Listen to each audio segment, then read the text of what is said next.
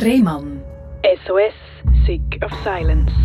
Herzlich willkommen bei Rehmann SOS Sick of Silence. Das ist der Podcast, wo man über Sachen redet, wo man nicht so gerne darüber redet, weil man das Gefühl hat, ah, ich weiß nicht, ob ich das alles will von mir erzählen. Ich weiß nicht, ob es der Corinne gleich gegangen ist, wo sie heute angekommen ist, Corinne. Ja, so ähnlich. Ja, also mir ist es äh, Leben lang eigentlich immer ein bisschen so gegangen, dass ich gut überlegt habe, etwas sagen und was ich genau sagen. Du hast eine chronische Erkrankung, seit du auf der Welt bist. Genau. Und die hat einen schwierigen Namen, ich habe es mir aufgeschrieben. Klippel... Ich kann es nicht sagen, sagst du. Sie waren drei Doktor, gewesen, ursprünglich mhm. mal. Die haben das, glaube ich, im 80 haben die das herausgefunden. Äh, und das war äh, Dr. Klippel, gewesen, Dr. Trenonet und äh, Dr. Weber. Klippel-Trenonet-Weber-Syndrom heisst das. Oder kurz einfach KTS. Genau. Dann hat man den Weber ein bisschen ausgelassen. Ja, ja der Weber ist dann, ist dann gegangen, ja. Und das hat nur ein Mensch auf 100'000? Bist du schon gelesen in diesem mhm. Fall? Leck Bobby, da ja, hat sich jemand informiert. Das ist richtig, oder? Ja, also es hat, ähm, haben sehr wenige Leute und es ist halt häufig, die Dunkelziffer ist riesig, dass man gar nicht unbedingt weiß, dass man das hat. Weil man es nicht diagnostizieren kann, weil man es nicht kennt. Das ist schwierig und ähm, es ist natürlich auch so, dass man es verschieden gross und ähm, verschieden komplex kann haben und wenn jemand vielleicht eben nur einen kleinen Teil hat, irgendwo ähm, am Körper, dann tangiert es nicht so fest und dann entdeckt man es vielleicht erst später. Erzähl mal, wie es bei dir ist, mit der KTS ja tatsächlich auch noch schnell die Mami müssen fragen gestern. Ja. Mhm. Nämlich gar nicht mehr genau gewusst, wie es von Anfang an war, wie man es entdeckt hat, als ich ein Baby war, sozusagen. Also das passiert ja im Mutterleib, das KTS, das ist eigentlich fast wie ein ja, Symptomkomplex oder eine Genproblematik. Das heisst eigentlich das Gen von den Gefäßen tut dort wie überproduzieren von Gefäßen. Und die Gefäße, die dann entstehen, sind nicht wirklich hilfreiche Gefäße. Also sie kann man sich vorstellen wie 100 verschiedene Wege nach Rom.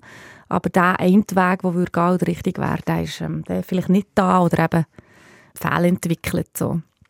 Und ähm, das hat man am Anfang eigentlich nur so gesehen, dass ich am rechten Füßli, als ich äh, auf die Welt kam, eigentlich so ein einen blauen Schimmer hatte und scheint die Fersen nicht so richtig gleich waren. Aber sonst war alles normal. Gewesen. Also quasi eine Durchblutungsstörung hat man dort erkannt?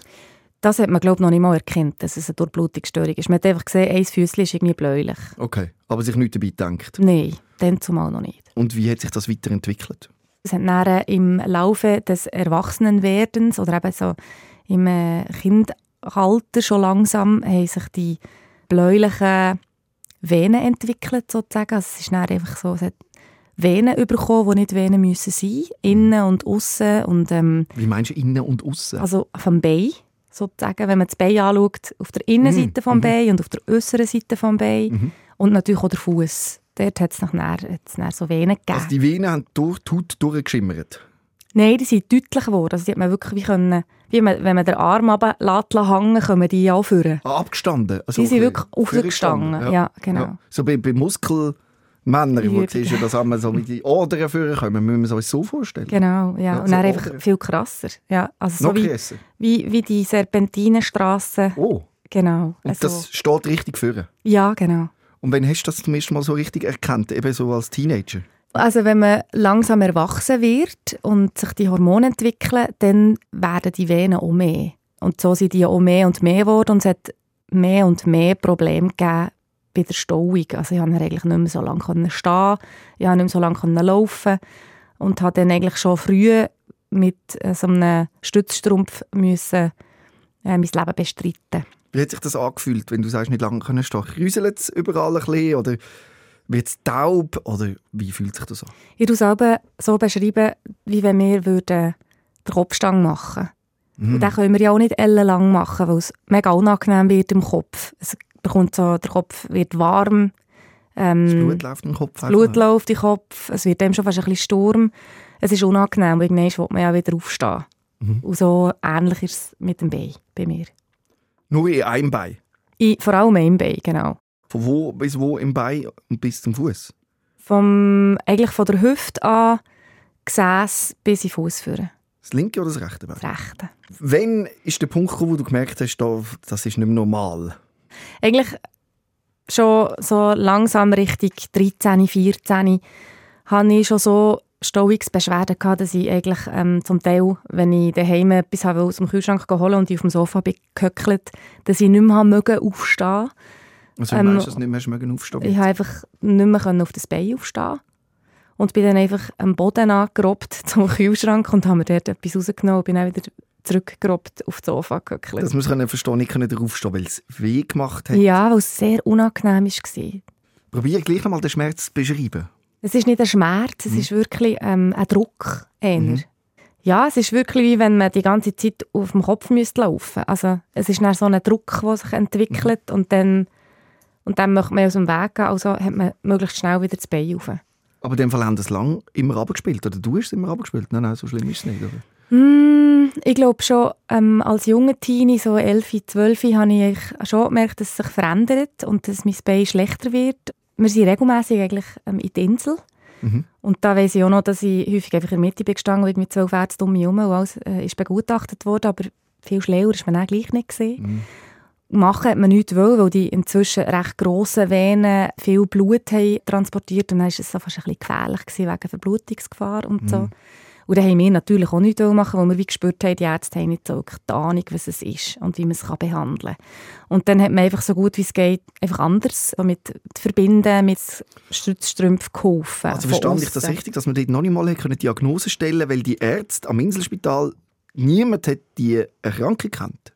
Mal mit Zipni hat man es diagnostiziert in Insel. Aber man hat nicht recht gewusst, wie damit umgehen. Genau. Man hat dann uns gesagt, irgendwann, weil, wo eben die Stauung wirklich ein Problem war und sehr unangenehm war, haben sie dann gesagt, ja, schwierig, man könnte, wenn es euch wirklich sehr stört, könnte man schon etwas machen, aber ja, es gibt natürlich eine, Blutungsproblematik. Und für uns ist ja nicht das Stören im Vordergrund gewesen, in dem Sinne also nicht das ähm, Äußere, sondern einfach die Einschränkung, die es dann mit der Zeit mit sich geführt hat. Mhm. Und da hat es mit 14 einen Moment gegeben in Italien. Erzähl mal, was dort passiert ist.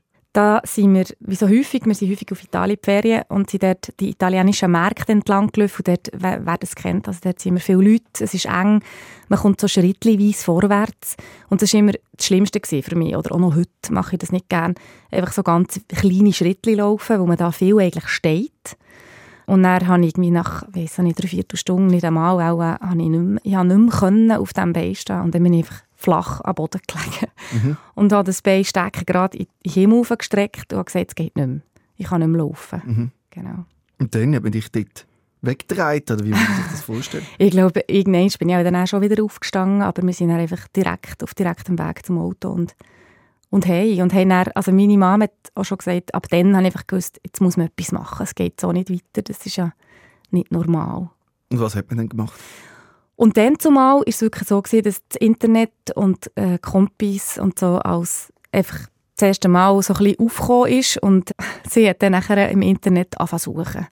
Und hat ähm, dann nachher so eine Selbsthilfegruppe oder so eine Organisation gefunden und hat dort drauf nachher Fotos von mir hergeschickt. Dort ist immer so von einem Professor Lose geredet worden und der hat eine Adresse gehabt und dort haben wir dann die ganzen Sachen hergeschickt und er war wirklich ein Spezialist für das Thema. Und von wo ist der Dr. Lose? Von Hamburg. Und dann sind wir dort hin, oder? Genau, und dann sind wir dort hergefahren. Da hat einfach sofort angerufen und gesagt, ja, kommt unbedingt, das muss man anschauen. Und dann sind wir dort vorbei. Und dann bin ich etwa so 15, gewesen, 16. Und, ähm, und er hat sofort gesagt, ja, das muss man, das muss man operieren, es geht so nicht weiter. Es hat, hat das. Mädchen in wenigen, Jahren ein offenes Bein und dann kann es, ja, gar nicht mehr laufen. Ui, also hat der Dr. Lose dich ein bisschen gerettet, wenn man so will sagen. Oder dein Bein Ja, da- beschützt. Der hat eigentlich gesagt, man hätte schon sehr viel früher sollen machen Dann hat sich nie so, man kann so ein bisschen, ja, im laienhaften Dasein sagen, das ist äh, wie Unkraut, das wächst. Und wenn man es lange nicht tut, ähm, Ja. beseitigen, dann wächst es halt einfach immer wie schlimmer und dann muss er umso mehr nachher fast wie ausoperieren. Wieso sozusagen. sind die Ärzte so schlecht über die Krankheit aufgeklärt? Ja, schrecklich. Also das ist nach wie vor immer noch ein das Problem. Die Konversation über die Landesgrenzen hinweg miteinander in Bezug auf, schlecht, auf seltene Erkrankungen. Was für eine Operation hat man denn genau gemacht? Also man hat dann wie die Venenkonvoluten, sagt man denen, Ui. eben die grossen Venen, hat man einfach wie so, das ist auch eine Friemelarbeit. Also hat er auch gesagt, das ist wie Sezieren, hat er wie die rausgenommen, die nicht richtig waren und hat die wie umgeleitet oder auch mit denen verbunden, die die Hauptstammvenen waren. Da bin ich häufig einfach fünf Stunden gelegen. Fünf bis sechs Stunden. Mit Vollnarkose, oder? Ja, genau. Ja. Hat es eine Besserung gebracht nach der ersten OP bereits? Oh ja, mhm. das habe ich häufig sofort gemerkt. Also schon, als ich aufgestanden bin, hatte ich zwar Schmerzen von den Wunden, aber Mhm. der Schmerz von dem Druck ist häufig schon um die Hälfte weg. Gewesen. Ui. Ja. Und ist es nachher gut gewesen? Also kann man davon ausgehen, dann macht man einmal so eine Operation und das Problem ist gelöst. Leider nicht. Schön wär's. Es ist wirklich eine chronische Erkrankung, die nicht heilbar ist, leider. Das heisst, die wachsen immer nach. die wachsen immer wieder. Oh nein. Ja, die finden immer wieder ihre Wege. Und, ähm, aber natürlich, am Anfang hat er sehr viel auf einmal können beseitigen. Also er hat eigentlich all das, was man wahrscheinlich schon die ganzen Jahre hätte machen Mhm. Bevor es so schlimm ist worden, hat er wie nachher sukzessive mit zweimal bin ich auch operieren pro Jahr. Sicher die ersten fünf Jahre ist es so gelaufen und dann bin ich dann eigentlich schon fast wieder topfit gewesen. Also habe ich das richtig verstanden? Du hast fünf Jahre lang zweimal pro Jahr operieren. Genau. Und danach ist es deutlich besser gewesen. Ja, also es war wesentlich besser. Gewesen. Klar, ich habe immer noch meinen ähm, Stützstrumpf gedreht und so. Und es gibt auch Orte, wo man nicht gut kann operieren oder nicht hat können operieren, so wie im Fußgelenk oder unterhalb vom Fuß. Das ist nachher auch mit der Bewegungseinschränkung ein Problem. Aber ähm, die grossen Stammvenen, die falsch waren, wo das meiste Blut an den kleinen Verästelungen hat, zu den kleinen Verästelungen transportiert hat, die hat er können entfernen. Und dann bist du in diesem Prozess gewesen und man hat eigentlich gemeint, oder es hat ausgesehen, als käme es jetzt besser zumindest, bis dann plötzlich äh, notfallmäßig wieder auf Hamburg hast müssen. Was ist genau passiert? Genau. Das sind ja so Venen, die können plötzlich auch einfach blüten, respektive wenn die blüten, dann blüten sie stark. So. Dass ich es richtig verstanden blüten die innen, also unter der Haut? Oder Nein, dort eigentlich, aussen? mm, dort eigentlich nicht besitzen.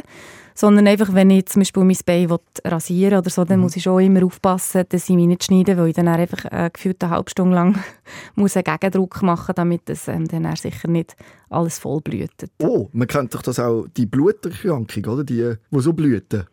Hast du Ja. schon mal gehört? Blut, ich weiß nicht, wie es richtig heisst. Bluter, sagt man denen, glaube ich. Ja, genau, ja. Ja, nein, das ist es schon nicht. Also es sind schon Venen, die gehen wieder zu, das ist nicht das Problem. Aber einfach sie, soll ich sagen, die Venen ähm, die sind natürlich auch anders als die normalen Venen. Die sind dünner, die sind Mhm. labriger.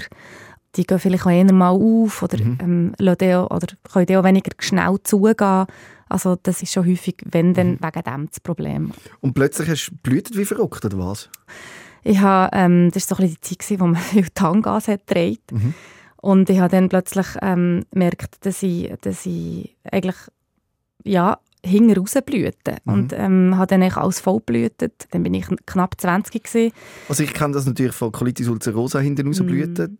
Das ist aber etwas anderes. Also eben, bei mir ist das äh, Darminnenwand vom Dickdarm. Mhm. Bei dir ist das aber das Blut von, von Venen gekommen. Ja, genau. Mhm. Also wir haben ja eigentlich alle beim Anus auch Venen. Genau, ja. Das sind ja, wie man sagt, ja auch, wenn die sich nach außen ploppen, sind es Hämorrhoiden. Oder? Mhm. Und ja, natürlich, man muss sich vorstellen, überall so Gefäßchen, so zusätzliche Gefäßchen, die Mhm. nicht hergehören. Und ähm, vom Fuß bis, in, bis ähm, ins Gesäß und bis in den Bauch rauf, so ein bisschen, also bis Mhm. zum Bauchnabel etwa. Und ich hatte natürlich auch dort hinten wahrscheinlich mehr Venen als normal und eben auch sättige. Und dann hat es ähm, durch irgendeinen Druck vielleicht, ähm, oder eben durch eine Reibung von außen, gerade beim Ausgang hat es dann gelenkt und dann habe ich dort einfach wirklich wie so eine, also es hat ausgesehen, wie man jemanden gemetzelt hat. Jesus. Genau, aber du kennst ja das. Mhm, und dann ähm, haben wir ihn angerufen und dann hat er gesagt, ja, dann müsst ihr sofort kommen. Und ich weiss noch, ja, also ein OB müssen ähm, irgendwie an einem Ort her tun und haben wir, also mit Hosen voll äh, sind wir dort in Notfall. Hose voll Blut. Nein, die Hosen voll binden Oh, ja. und ähm, präpariert, für Aber dass es hat längt für zwei und Stunden. Blutet nicht aufgehört. Das hat echt schon, ja, das hat, hat blühtet, ja. Ja. Und dann besteht gerade operiert worden. Dann bin ich gerade operiert worden. Und das war eine unschöne Operation. Gewesen, ja. Wieso, was ist dort? Dort hat man einfach auch, auch extrem starke Schmerzen gehabt. Also das ist natürlich nichts Angenehmes. Mhm. Und dann hat man natürlich auch Angst vor dem ersten Toilettengang und so. Und, aber ich war sehr froh, gewesen, hat er auch das kennt. Also er hat wirklich die Erkrankungen überall kennt im Körper, das gibt es auch überall mhm. und hat dann auch dort können helfen Wie kommt das, dass der Dr. Lose so ein Spezialist ist für die Erkrankung? Das ist eine gute Frage, das habe ich mir auch schon gefragt. Mhm. Ähm, der ist auch schon recht alt, also inzwischen, es gibt ihn noch, aber, ähm, und er operiert immer noch, aber und auch an Orten, wo es eben zu wenig Doktor gibt, die das kennen, zum Beispiel in Portugal und Spanien tut er, glaube ich, operieren, wird dort zitiert. Aber ähm, er geht eben leider nicht so weiter bis mhm. jetzt. Und ähm, er hat irgendwie eine spezielle Technik, wie er die Venen tut, operieren. Er sagt auch immer, er hat zum Teil Leute, die operiert wurden und komplett falsch operiert wurden mhm. und er muss es dann wie retten. Schon lustig, dass du das erzählst. Ich habe das Gleiche erlebt mit der, wie alt ist jetzt die Frau?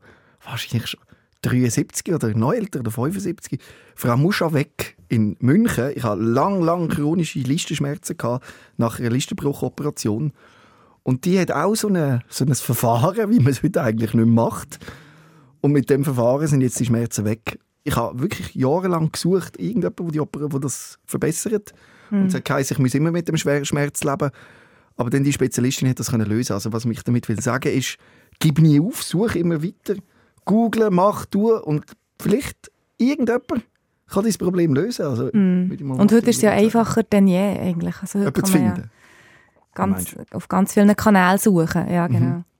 Und nach dieser Operation hast du immer noch so alle Jahre müssen das Unkraut ja. so quasi in einer, genau. in einer Operation. Kann man so sagen, ja salopp gesagt. Ja, genau. Also natürlich war es nie mehr, nie mehr so schlimm gewesen wie die, das erste Mal. Ich weiß noch, dann hatte ich wirklich auch die Drainagen mhm. mit diesen mit den Auffangbüteli auf der mhm. Seite und habe dann auch Hebkleb auf den Krücken können laufen. Also so schlimm ist es dann eigentlich nie mehr gewesen. Ähm, aber man hat gleich so sukzessive müssen immer mal wieder etwas ähm, ja, beseitigen. Also genau. wie war deine Einschränkung denn so bis 30? Also ähm, man kann sich das so vorstellen, ich bin dann eigentlich ein normales Kind gewesen, habe eigentlich dann alles können machen, umsäckeln und auch länger stehen, das war kein Problem mehr gewesen, mhm. wo die grössten, sage jetzt mal fünf Operationen sind gemacht waren, bin ich eigentlich recht weit unterwegs gewesen nachher. Und dann hatte ich einfach zum Teil so ein bisschen Einschränkungen gehabt, wo die Venen, muss man sich vorstellen, die schlängeln sich auch so durch die Muskeln. Mhm. Und dann konnte ich zum Beispiel einmal das Fußgelenk nicht mehr so bewegen, weil sich die Venen auch irgendwie beim, bei Fersen, bei der Achillessehne durchgeschlängelt haben. Mhm. Und dann hat er dort noch einmal etwas operieren mhm. oder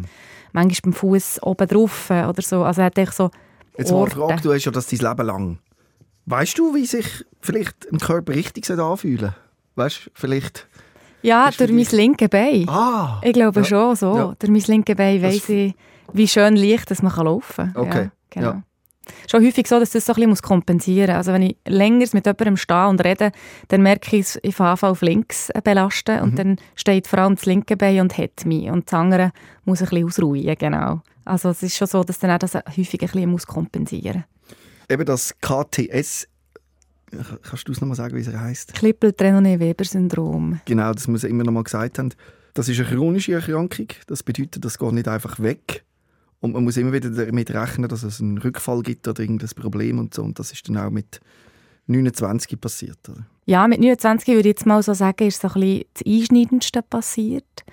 Ich war eigentlich ein recht fitter Tonschuh bis dann und bin auch häufig ins Fit und so und habe dann einen Rückenstrecker im Fit gebraucht und ich habe heute das Gefühl, das ist wahrscheinlich wegen dem ausgelöst worden, wo man so gegen hinten drückt und Gewicht muss wegdrücken und dann bin ich heim und habe gemerkt, hm, ich habe irgendwie komisch Rückenweh an was liegt euch das? Und die Eltern sind dann irgendwo in Jamaika in der Ferien gesehen und ich habe den Hund gehütet und bin mit dem gelaufen und habe dann auch schon gemerkt, mein Bein folgt mir nicht mehr so zurecht. Mhm. Irgendwie bin ich auch schon ein bisschen gestockelt und im Verlauf der Nacht hatte ich echt extreme Rückenschmerzen gehabt und habe dann in der Nacht aufstehen für Tabletten zu holen und bin einfach zusammengesackt und bin dann eigentlich am Boden gelegen und habe die Beine nicht mehr bewegen. Ui. Genau. Und dann ist die Ampel gekommen und dann Was bin ich... Gekommen?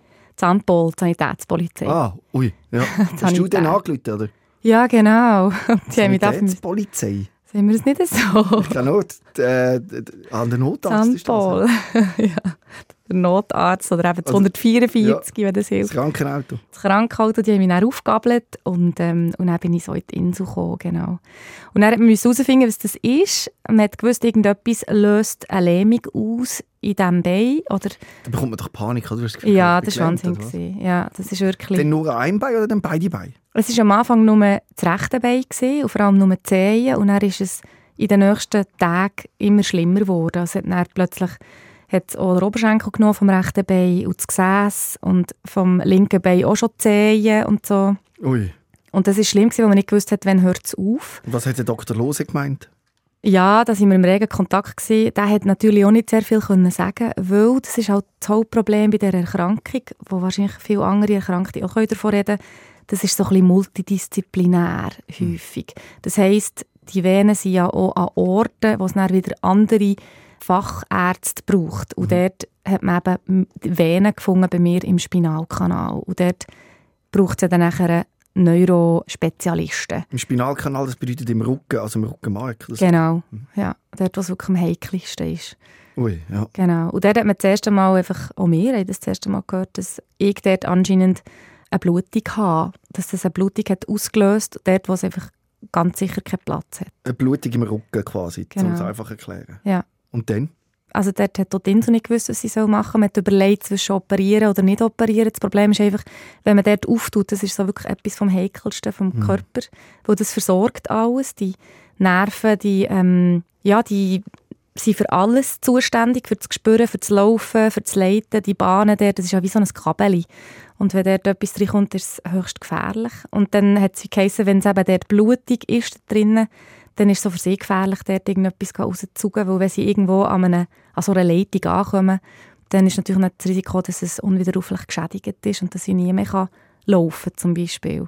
Und wegen dem hat man erst mal abgewartet und geschaut, okay, wenn es nicht eine arterielle Blutung ist, sondern eine venöse, dort fließt ja das Blut langsamer, dann ist die Möglichkeit, dass es gleich mal aufhört und dass man dann einfach Zeit lässt und der Körper das Blut dann langsam tut resorbieren. Da hat man dann nicht irgendwie Panik, wenn man so darauf wartet? Ja, das ist wirklich, also ich glaube, da bin ich auch anstrengend für meine Familie. Was? Mein Bruder war da wirklich extrem easy an meiner Seite, gewesen, meine beiden Brüder. Ja. Und haben das alles auf, ausgehalten, aber ich bin dort wahrscheinlich auch nicht äh, eine, also eine einfache Ja, Patientin. aber gewesen. ich meine, wer ist in so einer Situation einfacher? Da Ja. kannst du wirklich keine Vorwürfe machen. Ich weiss noch, dass sie mir dann noch Tabletten haben hergestellt haben, die vielleicht auch so ein bisschen den Geist beruhigen aber die können dann nie können. Wieso? Weil ich das Gefühl hatte, hey, nein, da muss ich irgendwie alles mitbekommen, Ja. so hart es ist. Genau. Mhm. Ja. Und dann, wie ist das weitergegangen?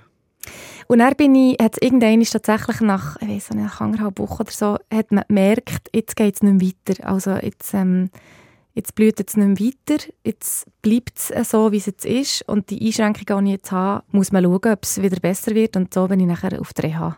Und in der Reha hast du quasi wieder müssen lernen laufen, oder wie müssen wir uns das vorstellen? Ja, eigentlich schon, genau. Also ich habe dort, am Anfang bin ich im Rollstuhl gesehen. Und Und wa was hast du für eine Prognose gehabt? Also was hat man gesagt? Du, das wird wieder ganz normal? Nein, ich habe es immer gesucht. Habe jeden gefragt und gesagt, könnt ihr mir nicht irgendwie eine Zeit sagen, bis dann und dann ist es möglich Mhm. oder so. Und niemand hat mir das können sagen. Ich glaube, das war das Schwierigste, gewesen, zu dealen mit dem, mit dem Nichtwissen. Und die ersten wenigen Wochen ist schon noch nicht viel passiert. Und ähm, ich glaube, etwa so nach zwei Wochen Reha habe ich das erste Mal ja immer, oder, äh, wenn man laufen will, sagt man es ja wie vorher im Kopf.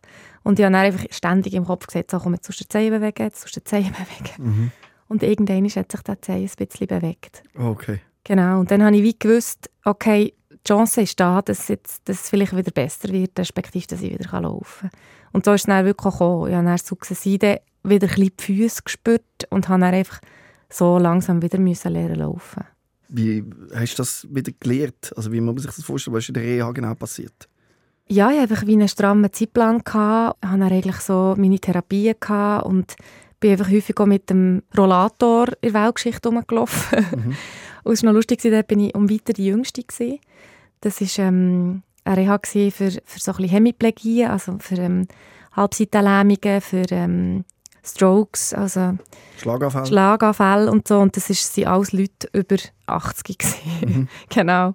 Und dort hat es natürlich auch so Therapien gegeben, dass man morgens das Schnitteli sch- äh, streichen und so. Mhm. Und das, am Anfang war das schon eine andere Welt für mich. Da habe ich das Gefühl, hey, wo bist du da?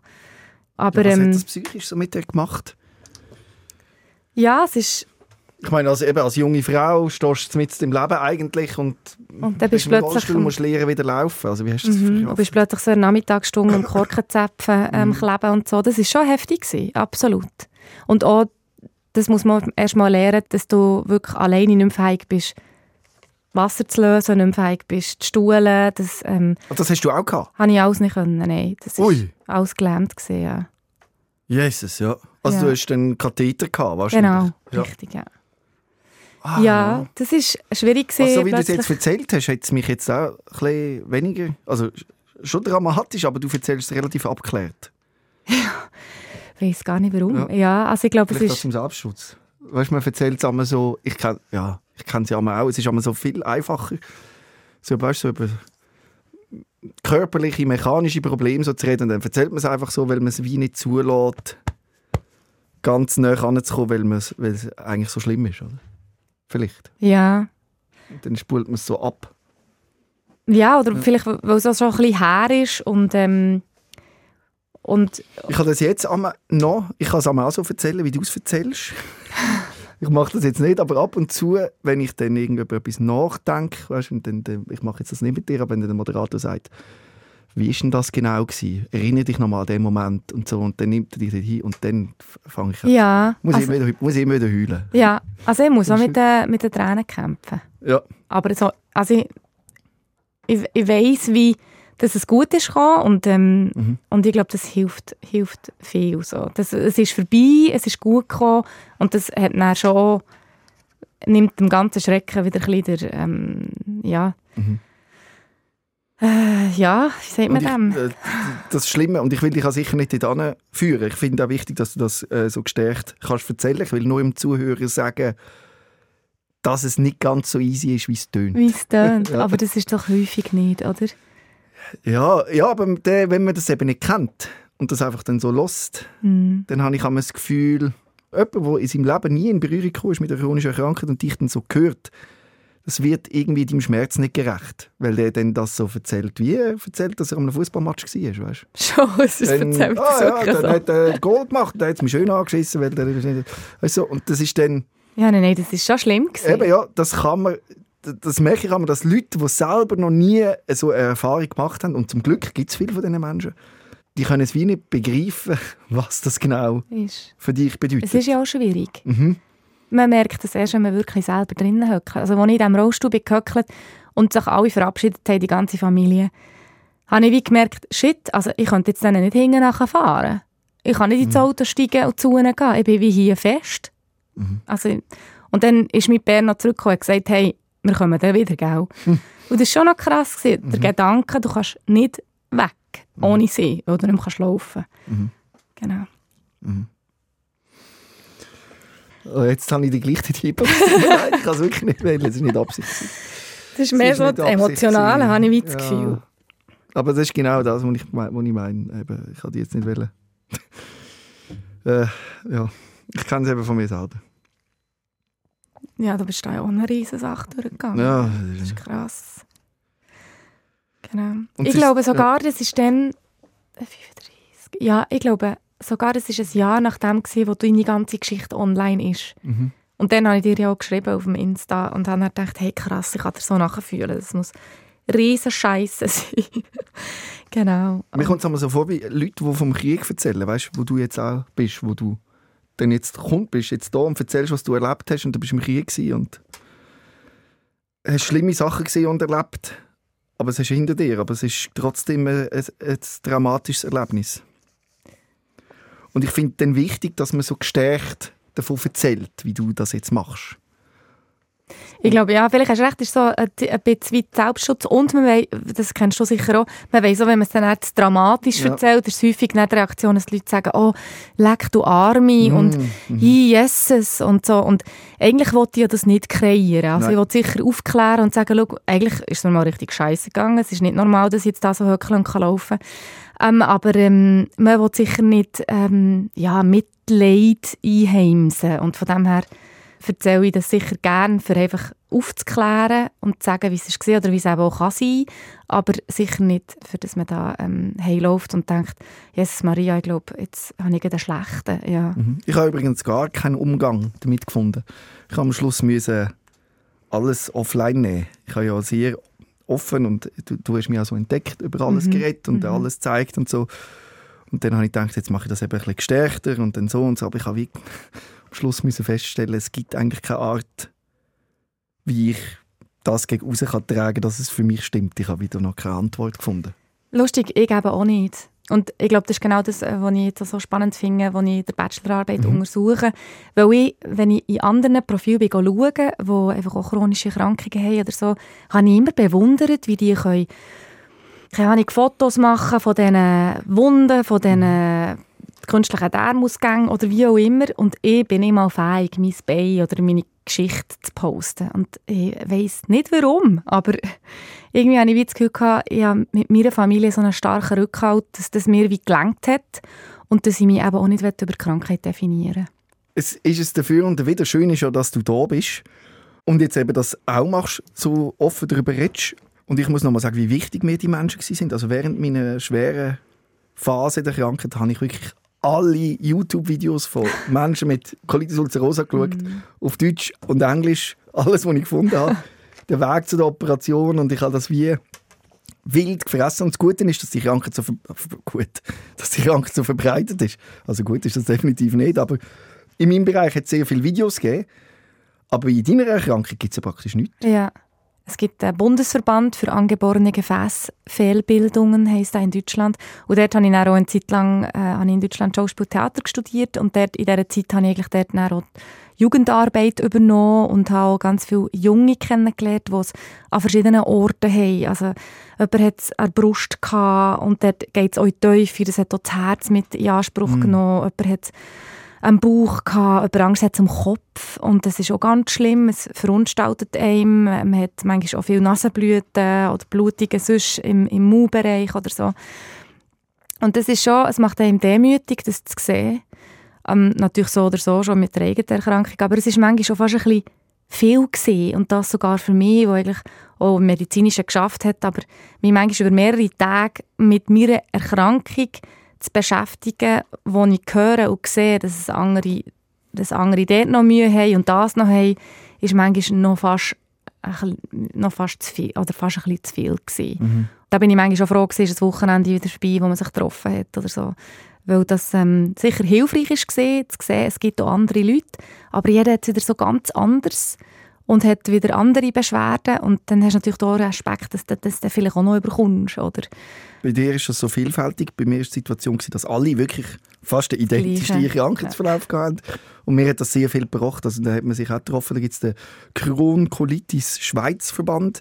Die machen regelmäßig Veranstaltungen und dann sind die gut 100 Leute am Start, das ist relativ viel. Und Krass, alle haben ja. Darmentzündung. Und man, man findet sich recht gut dann. Und es, man hat endlich jemanden, der weiß, was es bedeutet, was man hat.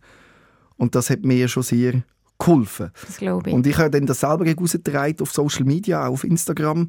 Und es ist mir irgendwann zu viel geworden, weil ich nicht mehr können, so vielen Leuten antworten. Also ich mache es jetzt noch, nur noch sehr wenige, die, die gerade eine, Kolektomie machen, das heisst eine Dickdarmentfernung, die schreiben mir einmal, weil sie mich finden und die, denen schreibe ich dann bis auf dem Weg, wo ja sehr beschwerlich ist. Aber sonst äh, halte ich mich jetzt da eher wieder sehr zurück, weil es wirklich eben auch sehr anstrengend ist, weil es eine emotionale, schwierige Krankheit ist und sich ein, ein verzweifeltes Gegenüber meldet, wo Hoffnung hat jetzt mit dir im Dialog. Und ich habe einfach gemerkt, ich kann das gar nicht mehr leisten. Hm, Es braucht ex- Energie, extrem viel. Ja. Logisch, äh, bringst du es nicht übers Herz, jemandem zu sagen, nein, Weil man selber weiss, wie verzweifelt man in dieser Situation ist. ich habe sie abgebraucht. Du untersuchst jetzt das, erzähl noch ein bisschen mehr über die Bachelorarbeit. Du suchst ja auch Leute. Genau, ja. Also ich untersuche jetzt eigentlich genau das. Also die Kommunikation und die Community finden und sich connecten auf Instagram. Also dort habe ich mich wie irgendwann gefragt, wie vielleicht einige von uns, ich weiß es nicht, die chronisch krank sind, warum kann ich mich nicht, oder warum tue ich das nicht sharen, warum tue ich das nicht teilen auf, auf Instagram? Andere machen das. Aber ich habe irgendwie nicht können und habe mich in dem Moment dann gefragt, warum folgen ich Leute, die ihre chronische Krankung teilen und lesen und fiebern mit und so, aber selber bin ich irgendwie nicht fähig, das zu machen. Aus dem heraus hat sich wie die Fragestellung entwickelt, warum machen wir das überhaupt? Was gibt es uns? Der Austausch, respektive bis wohin oder bis woher ist es noch in Ordnung und ab wann ist es vielleicht auch schon ein bisschen gefährlich, weil man so viel von sich tut, ähm, ja, erzählen und, und ähm, darlegen. Und so ist man dann auch nicht auch angreifbarer mit der eigenen Erkrankung, wenn Leute schon wissen, was man hat und so. Dort untersuche ich jetzt eigentlich genau das. Das regelmäßige Posten auf Instagram über einem und die eigene Erkrankung und was das mit einem macht oder wo eben der Benefit ist und wo das Risiko vielleicht auch liegt. Können sich auch Leute melden, die sich bewusst dagegen entscheiden, das zu posten? Oder bist du dann nicht interessiert, sondern nur an Leute, die das machen? Mal, das ist tatsächlich auch spannend. Also das würde ich absolut auch begrüßen, aber vor allem schaue ich jetzt einfach so auf Leute im Schweizer Raum, wo, also Schweizer und Schweizerinnen, die regelmäßig oder in einer verhältnismäßigeren ihrer Regelmäßigkeit ähm, das muss nicht jeden Tag sein oder so, aber einfach über ihre Erkrankung berichten und das posten oder mal eine Story machen dazu und wo im Alter sind von 18 bis 35. Ich bin sicher, dass sich der eine oder andere wird melden. Willst du eine E-Mail, soll ich meine E-Mail-Adresse angeben?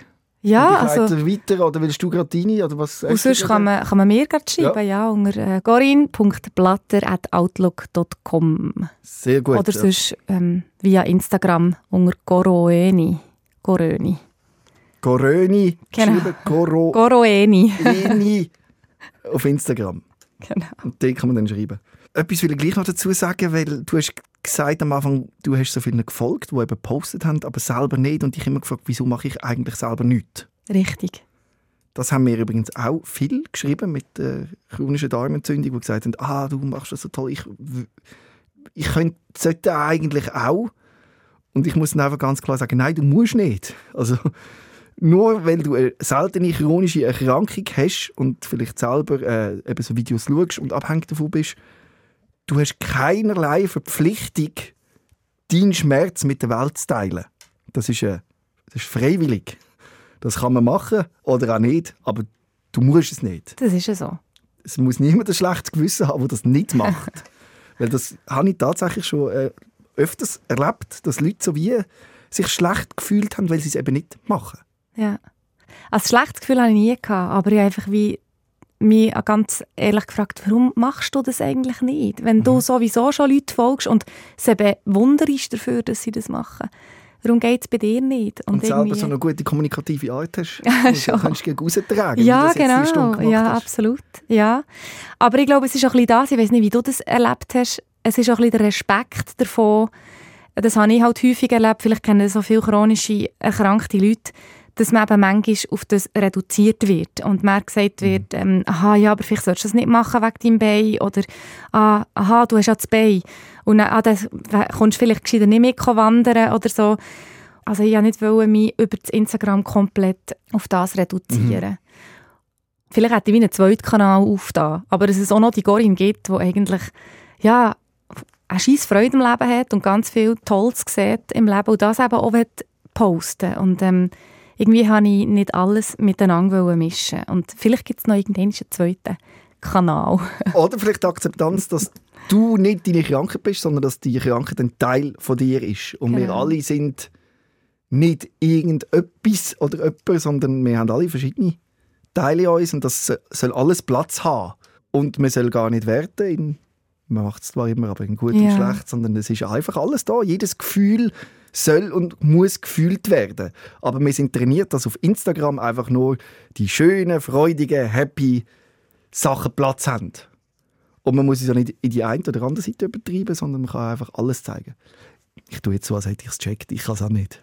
Also auf, auf meinem Instagram sind jetzt nur noch Bilder, wo ich irgendwie als DJ drauf bin, Gell? als Trauredner. Also ich habe im Fall lang gesucht nach deinem Instagram und dachte, Äh, gibt ich alles, alles, ja, ich habe alles weggenommen. Ja, aber genau wegen dem Konflikt. Ich check's doch auch noch nicht. Und im Fall, das, das habe ich mich dann gefragt, auch bei dir, Mhm. habe ich gedacht, manchmal bin ich so demütig, dass ich denke, ah, dann brauche ich mein Instagram ein wie ein Fotobuch. Und dann scrolle ich ab und dann sehe ich mich da im Bett Mhm. Ja. ähm, in der Reha und denke, krass, hey, krass die Zeit noch. Hey, und wo stehst du jetzt? Und das hilft mir manchmal Das fast ein bisschen. Und dann habe ich mich gefragt, ob das dir nicht fehlt. So. Ich habe all meine Bilder archiviert, dass ich Ah, das okay. jederzeit anschauen Ich habe da all, also ich habe über 1000 YouTube-Videos gemacht über meine Krankheit. Stell dir das mal vor. 1000, Irre, das ist ja. Wahnsinn. Und ich habe alle noch. Und ich schicke sie an einzelne den Leuten, die gerade in einer Krise stecken, zum Beispiel drei Tage nach OP oder Ja, das voilà. nach dieser Diagnose und so, dass sie sich vergleichen dass sie sehen, es ist ja völlig normal, wie es ihnen gerade geht. Herr leistest du mega wichtige Arbeit. He? Krass. Ja, eben, ich könnte, Sollte man mal man erwähnen. könnte, man könnte mehr, aber es geht nicht mehr. Ja, es ist, es ist wirklich schwierig. Und ich finde, äh, die Studie muss man dann zeigen, die du machst. Ja, sehr gerne. Weil es ist wirklich ein ganz spannendes Feld und noch ganz am Anfang. Also ich weiß eben, ich weiß nicht, ob es überhaupt einen richtigen Umgang mit einer chronischen Krankheit auf Social Media gibt. Hm. gibt also, ja, ich meine, wer entscheidet das schon, was richtig ist und was nicht? Wenn du dich jetzt angesprochen fühlst, schreib ein Mail an corin.platter.outlook.com, gell? Genau, perfekt. Und wenn du selber willst, deine Geschichte mal erzählen hier im Podcast, dann schreib mir eine E-Mail an robin.rehmann.srf.ch und erzähl mir da, äh, was du so erlebst. Und dir, Corinne, vielen Dank für deinen Mut, dass du da bist. Ja, merci auch für das Gespräch. Rehmann. SOS, Sick of Silence.